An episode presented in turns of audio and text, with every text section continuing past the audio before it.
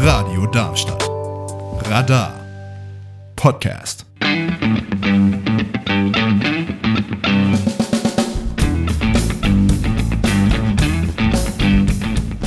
Kabarett und Co. Die Magazinsendung von Radio Darmstadt über Kabarett, Satire und andere Kleinkunst.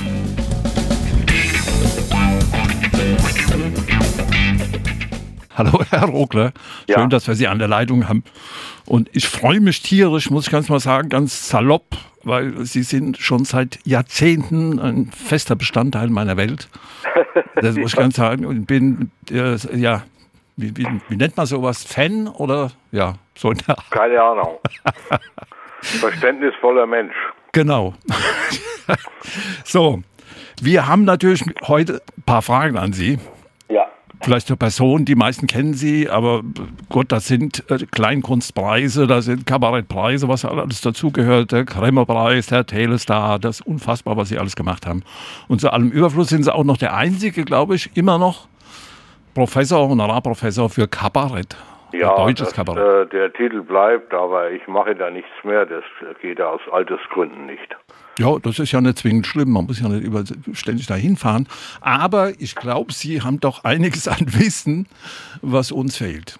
Und ich würde Sie gleich zu Anfang fragen, ob Sie uns vielleicht den Begriff Kabarett oder was das überhaupt sein soll oder was das ist, ein bisschen erläutern können mit dem Hintergrund. Ja, wenn man das wüsste. Ähm, ich kann es Ihnen auch nicht genau erklären. Es geht damit äh, los, äh, dass man äh, überhaupt mal Begriffe klärt.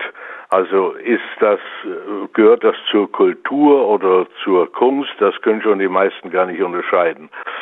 So wie die meisten nicht wissen, was ist sozial und soziologisch. Auf jeden Fall, und das hat man in letzter Zeit, äh, ja, vielleicht schon 15 Jahre lang, äh, vernachlässigt äh, festzustellen, dass Kabarett Kunst ist. Und äh, es, die Voraussetzung, um das zu machen, ist eine ernsthafte äh, Auseinandersetzung mit der Gesellschaft, äh, von mir aus mit Politik oder Wirtschaft oder was dazugehört.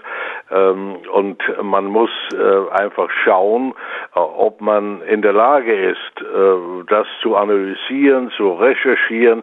Und dann muss man in der Lage sein, äh, die Leute zum Lachen zu bringen. Also das Ernste, Scharfe, die Analyse mit dem Heiteren in Einklang zu bringen. Das ist ein sehr schwieriger Prozess.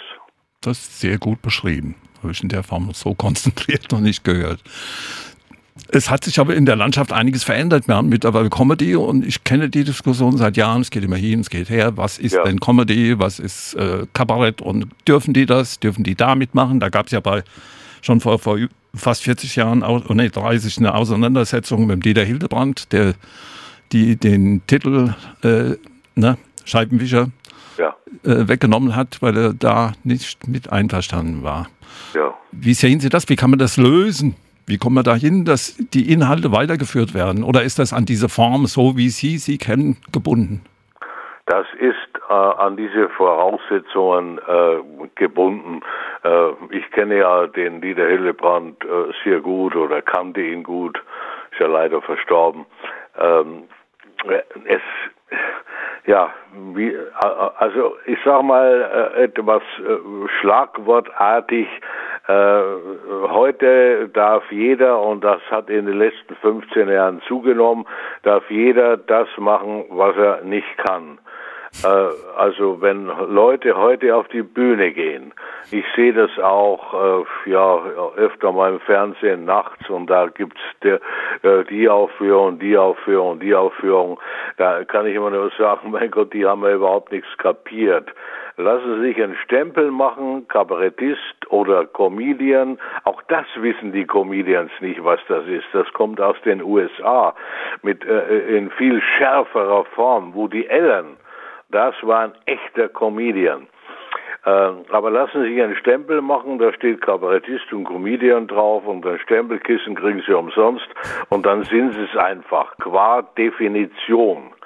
Das ist die ganze Krux und damit sind Sie auch schnell im Fernsehen, weil das Fernsehen ähm, ist ja das Medium der absoluten Mittelmäßigkeit.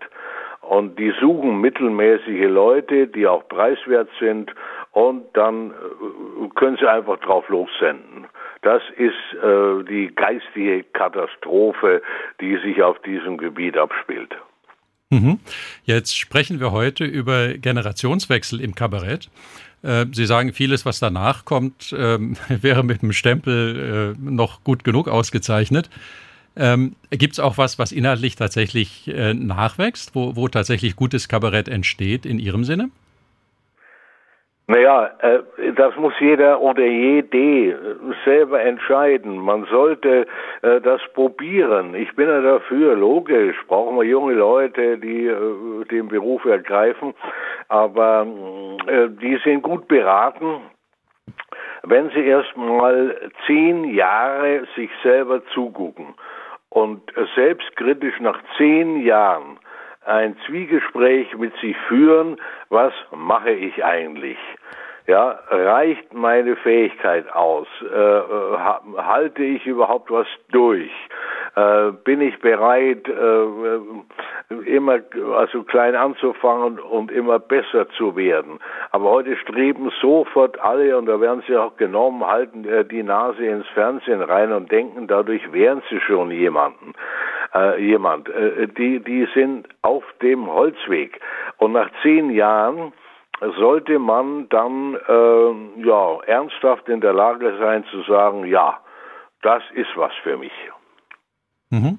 Das heißt wirklich tingeln, wirklich äh, dem, dem Publikum eins zu eins begegnen auf den Kleinkunstbühnen. Das auf ist, jeden Fall. Und, und, und man muss ja mal gucken, also wie die sogenannten Großen oder was angefangen haben. Das geht ja heute rasend schnell dass die irgendwo in eine Kamera gucken oder irgendwas und denken, äh, das wär's jetzt schon. Ja, ich will nur mal sagen, äh, gehe ich nur mal von mir aus. Äh, ich war nach ähm, Etappen äh, da war ich noch Student. Da habe ich angefangen mit einem sehr guten Kindertheater. Hatte mit Kabarett überhaupt nichts zu tun. Da hat man Bühnenerfahrung gemacht und wir waren sehr, sehr gut. Nach kurzer Zeit waren wir äh, auf Platz äh, zwei, haben wir uns mit der Roten Grütze damals geteilt und dem Berliner Krebstheater. Ja. Sehr ernsthaft. Ja. Dann, ach Gott, habe ich Straßentheater gemacht. Dann war ich am Schauspielhaus in Köln, vier Jahre fast habe die ganzen Klassiker damit durchgespielt, habe anderen zugeguckt, wie die spielen, also die großen Berühmten, damals noch bei Jürgen Flemm, der Intendant war. Und dann habe ich entschieden, ja, also die Bühne könnte mein Leben sein und dann habe ich 86 das erste Soloprogramm gemacht. Und mhm. das schlug allerdings damals unheimlich ein. Freiheit aushalten hieß das. Aber da war ein langer Weg hin äh, ja, zur Bühnenkarriere erstmal vorgezeichnet. Mhm. Jetzt äh, haben wir verstanden, Sie sagen, äh, wer auf die Bühne will, der muss erstmal was können. Das ist sicherlich ein sehr das valider Ansatz. Gut, ja. auf der anderen Seite, ähm, man, man merkt es ja normalerweise auch daran, dass das Publikum einem Feedback gibt oder eben weniger gutes Feedback ja. gibt. Ähm, ist damit auch ein Qualitätsanspruch an das Publikum naja, das verbunden? Publikum, wissen Sie, das macht im Grunde alles mit. Es kommt ja darauf an, welche Publikumschicht kommt.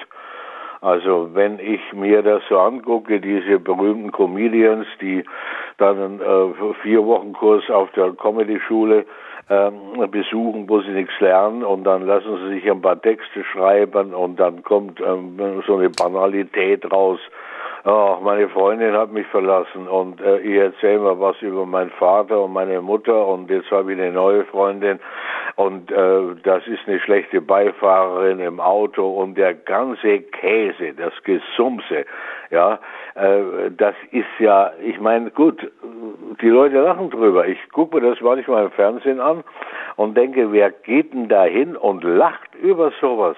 Mhm. Ja, das ist also nicht nur, dass der Künstler schlecht ist, sondern ein schlechter Künstler braucht auch ein schlechtes Publikum und dann hat er Erfolg.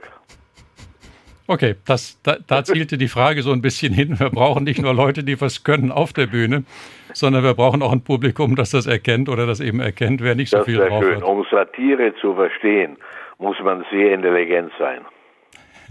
Sonst klappt es nicht. Die Befürchtung hatte ich auch schon das ein oder andere Mal.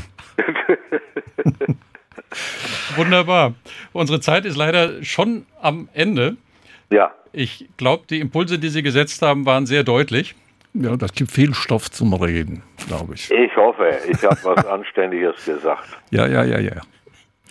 Dann sagen wir ganz, ganz lieben Dank. Ja, vielen Dank. Und Nicht so lang. wir hören voneinander auf jeden Fall. Ja. Ich melde mich nochmal. Ich danke Ihnen. Danke. Tschüss. que